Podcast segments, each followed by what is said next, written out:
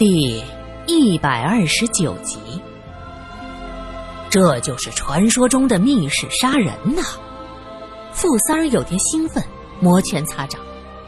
罗隐指着天窗说道：“有没有可能，凶手是从这儿溜走的？不能够啊！你看那梯子，不是门前放着呢吗？这人从窗口逃了，这也不对呀。”谁那么长的手能爬上了天窗，再把梯子放那儿去呀？罗隐点点头。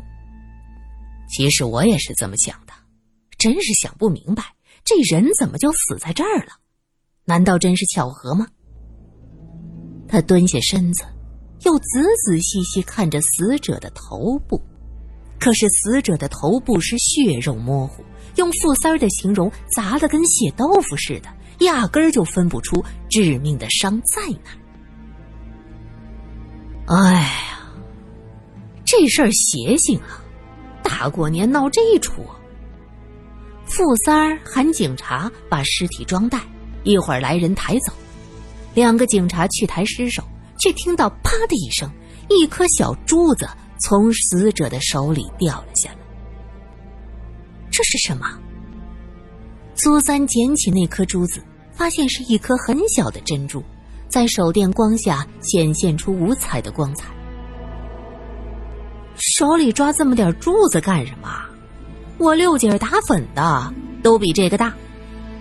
玉伟瞟了一眼苏三手心里的珍珠，撇了撇嘴，一副看不出来的样子。珠子无所谓大小，问题是这个珠子在死者的手里。这是什么意思？苏三看着掌心的珠子，泛起了嘀咕。傅三伸手要去拿，被罗隐抢先一步。他拿过珠子递给傅三后者是毕竟做了多年的警察，马上发现这动作不一般，意味深长看了苏三一眼，又对着罗隐笑笑。这个是很普通的小珍珠，看不出什么意思。难道是从凶手身上拽下来的？那这样看，这个房间曾经有一个女人出现，这玩意儿该是女人身上的东西吧？傅三捏着小珠子说道：“不对，这个珠子没有孔，不像是饰品，它不能缝在衣服上。难道说是镶上去的？”苏三觉得这不像是女人身上的东西。香，这么点小米粒儿，相声能做什么呀？京剧的头面都比这。玉伟本想说笑，可是说到这儿，他愣住了。若真的是京剧的面头呢？果然，罗隐也看向他，两个人不约而同的想起了昨天晚上唱戏喊冤的那个女人。怎么的啦？你俩大眼瞪小眼，都跟见了鬼似的。傅三儿看这俩人大眼瞪小眼，觉得有些奇怪。可不就是见了鬼吗？哎，我跟你说，这事儿啊是这样：昨儿晚上我俩遇见了一档子怪事儿。玉伟讲了一遍昨天晚上遇到的怪事儿。苏三本来听过一遍，上午那会子还不觉得怎么样。可是刚刚接到那么个电话，现在再听一遍就觉得瘆得慌，忍不住裹紧了大衣。呃，闹闹鬼，还接到个喊冤的电话。哎呦，这事儿怎么越来越邪性？这人他能不能是中邪了？傅三儿抱着肩，看着俩警察将尸体装进了袋子。这时罗莹喊道。什么人？傅三儿急忙拎着手枪，三步并作两步跑了下去。只见一个人从二楼的楼梯露出头来。这怎么亮着灯啊？警察，出什么事儿了吗？来人花白着头发，戴着玳瑁眼镜架，身穿长衫，正是这报社的老编辑苏浩然。苏老师，您怎么来了？原来这苏浩然呐是京城有名的文人，爱好广泛，唱戏、金石都有涉猎，在京城的文化圈很有些名气，所以郁伟称此人为老师。这个人不是杂志社坐班的编辑，平时很少过来。郁伟打定主意到这个报社，这一方面是好奇，另一方面也想和苏浩然学习一番。这没想到来了几天都没见着他的人。您是哪位呀？苏浩然伸出手往上抬抬，认出来。哦，我想起来了，你是克王府的。对对，我叔叔和您一起票过戏。傅三儿见这俩人是越说越近乎，清了清嗓子问他：“别扯闲篇啊，说吧，你是谁？来干什么？”“，我是这里的编辑，不在这坐班，偶尔看看。方才看完戏回家，路过这儿见到这亮灯，有些不放心，就过来瞧瞧。这地儿亮灯有什么稀奇的？那斜对面的店儿还亮着呢。”傅三觉得这白花花头发的老头有问题。不是，警官先生，您这是不知道啊！这地儿十点后，他就不该亮灯，犯忌讳。苏浩然叹了口气，他继续说着：“我真不是吓唬您呐，这楼啊，阴气重。”这些年就没人敢留到晚上十点的。我跟您说，当年那些事儿都是十点以后出的，天道轮回呀。第二天早上九点来钟，京华荟萃的人陆续都到了。曹仁杰拎着包，低着头走进了大门，差点撞上一个人。这一抬头看到是一个黑制服的警官，他吓了一跳，扶着眼睛问：“哟，出什么事儿了？昨儿晚上死人了，你是报社的？呃，这这是啊。行，上这边来做笔录。”曹仁杰跟着警察走到一楼大厅，看到已经有几个人在那儿被盘问了。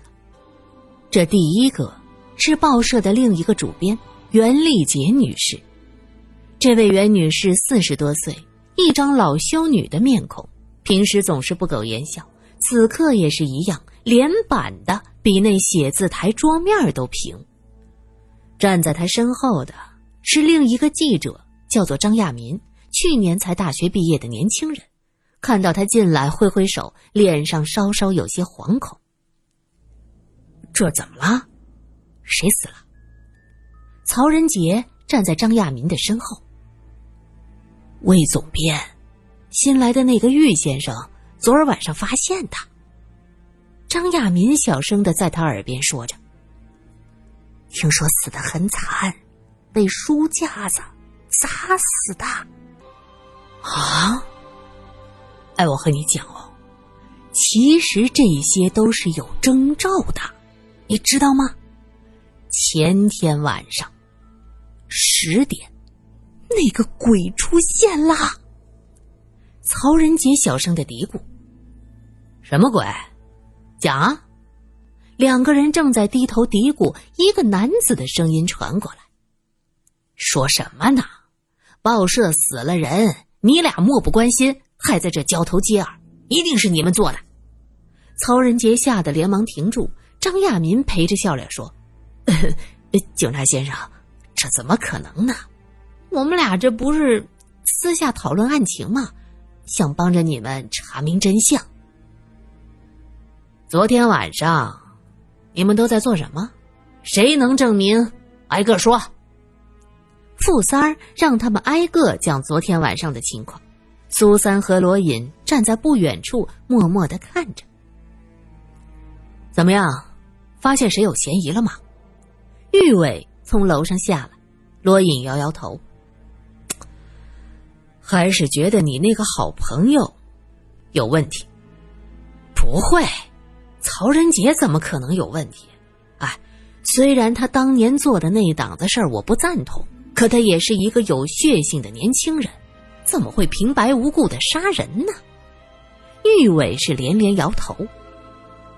有血性的人杀人，这事儿我可没少见呢。而且一切的事情都有缘由，我会将他挖出来。罗隐眉毛一挑，要不要和我打个赌啊？玉伟看看他，又看看苏三，说吧，你想怎么躲？罗隐很不喜欢他看向苏三的目光，他冲着玉伟招招手，在他耳边嘀咕了几句。玉伟随即给了他一拳：“你大爷的！我没大爷！”这时就见富三儿掏出那颗小珍珠，给报社的几个人展示：“哎，看看，见过这个吗？出什么事儿了？外面有警察！”就在这时。钱社长拎着公文包走进来，看到屋子里也有警察，很明显愣了愣。哎，您还不知道吧？昨儿晚上，魏总编死了。袁女士叹了口气：“死了？”钱总编显得很惊愕，袁女士有些神秘的压低声音：“十点钟之后出的事儿。”呃。那我需要澄清一下啊，是十点左右被人发现的，死亡时间未必在十点之后。问你们话呢？见过这东西没有？富三儿指着手里的小珍珠，大家摇摇头。张亚民说道：“这不就是颗珠子吗？这是攥在死者手里的，你们能想到什么？”张亚民连连摇头。不是，这能想到什么呀？没准儿就是魏主编随手一抓。不过这再小的珠子，它也是颗珍珠，从哪儿掉出来的？听到再小的珠子也是颗珍珠，袁女士和钱主编是互相看了一眼，袁女士迅速的低下了头。围观的罗隐和苏三发现了这一点，很显然，傅三儿。也发现了，你想到了什么？傅三儿盯着袁女士。哦，没有，我什么也没想到，只不过是女人对这东西总有些敏感。袁女士解释。那你过去见过谁身上有这东西吗？哟，这么小，也许是衣服上的，也许是手袋、皮鞋上响的。这可能性就太多了。袁女士说的也很有道理。傅三儿想了想，说道：“行，你要是想起什么，马上告诉警察，知道吗？”警察录完笔录回去了。报社内的记者互相看看，眼神中都有些恐惧。你们说是意外，还是？张亚民结结巴巴的问着。几个记者都看向三楼的阁楼，曹仁杰说道：“意外吧？那警察不说了吗？死的时候房门是在里边锁着的，但是外面的门也是锁上的呀。若真的是意外，那外面的门是谁锁的？”张亚民反驳。这时有人悄悄拉了他一下：“小声点我看到钱社长去袁总编的办公室了。”小心被他们听见。不是，听到怎么啦？我们这也是担心大家的安危呀。张亚民接着说：“咦，你这话就奇怪了，这和我们大家有什么关系啊？”别的记者不服气了：“你们没听说过吗？咱们这报社有死亡诅咒，一旦犯了十点钟必死的忌讳，就会接二连三的死人。当年就是这样。”亚民，你别胡说！你才来一年，知道什么呀？曹仁杰低声阻止。曹兄，你来的时间长，你讲讲呗。张亚民完全不领情。玉伟也走过来说道：“是啊，曹兄，你一定知道不少这个报社的事儿，说说嘛。反正出了这么大的事儿，大家这会子也无心工作呀。你们都不工作了。”是想让报纸开天窗吗？袁女士正好从钱社长的那儿走出来，看到记者们聚在一堆，非常的生气，大声质问着。大家这时才分头去做自己的事儿。袁女士一抬头，看见一个陌生的面孔。“你是谁？你怎么在这儿？”她指着罗隐。“他是警察。”玉伟在一边解释。“我是警察，正在做一些后期的整理工作。”苏三见罗隐面不改色，心想也对，他这不叫说谎，他本来就是警察，只不过。他不是这北平的警察。袁女士将信将疑看了罗隐一眼，嘴里还嘟囔着：“警察吗？”他刚转身回到自己独立的办公室，就听见大厅里的电话响了起来。可能是因为刚死了人，每个人的心里都有些不太舒服，电话铃声听着是格外的刺耳。张亚民拿起话筒。袁女士突然拉开自己办公室的门，冲着楼下大喊着：“放下，放下！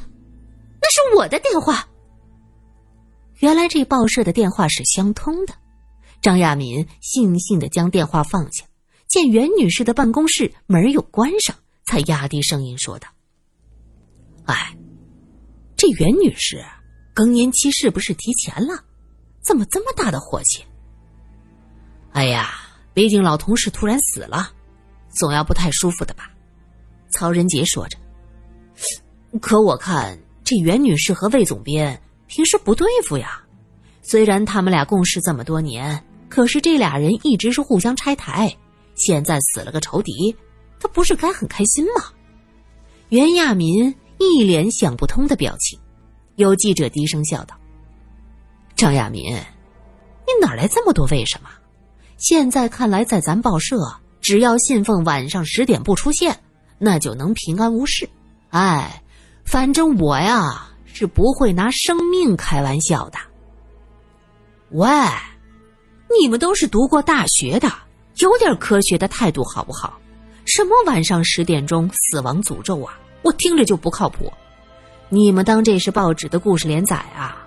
我想这其中一定是有原因的。我们身为记者。有责任查清事实的真相。张亚民显然不相信这个，他见罗隐一直盯着这边说话，他笑着说道：“警察先生，我说的对吧？科学精神，我们需要的是科学精神。我只知道在这里继续待下去，我要被你们折磨成神经病了。”一个记者背起自己的包。走喽！我去采访那个当红歌星小李香兰。嘿嘿，你们呢？继续探讨科学啊！别停，别停啊！小李香兰，这名真有趣。他难道不知道李香兰不是个好人呐？苏三觉得这个歌星的外号有点问题。当然知道，这也是出名的方式。李香兰。还在被审问，顶着小李香兰的名头出道，吸引眼球。就算军统那边不开心，那也鞭长莫及。人家又没做坏事儿，对吧？罗隐听到这话，突然眼前一亮，看着玉伟，用只有他们三个人才能听得到的声音说：“鞭长莫及。”这四个字提醒了我，我们可以做个实验。也许能解开魏主编死亡之谜了。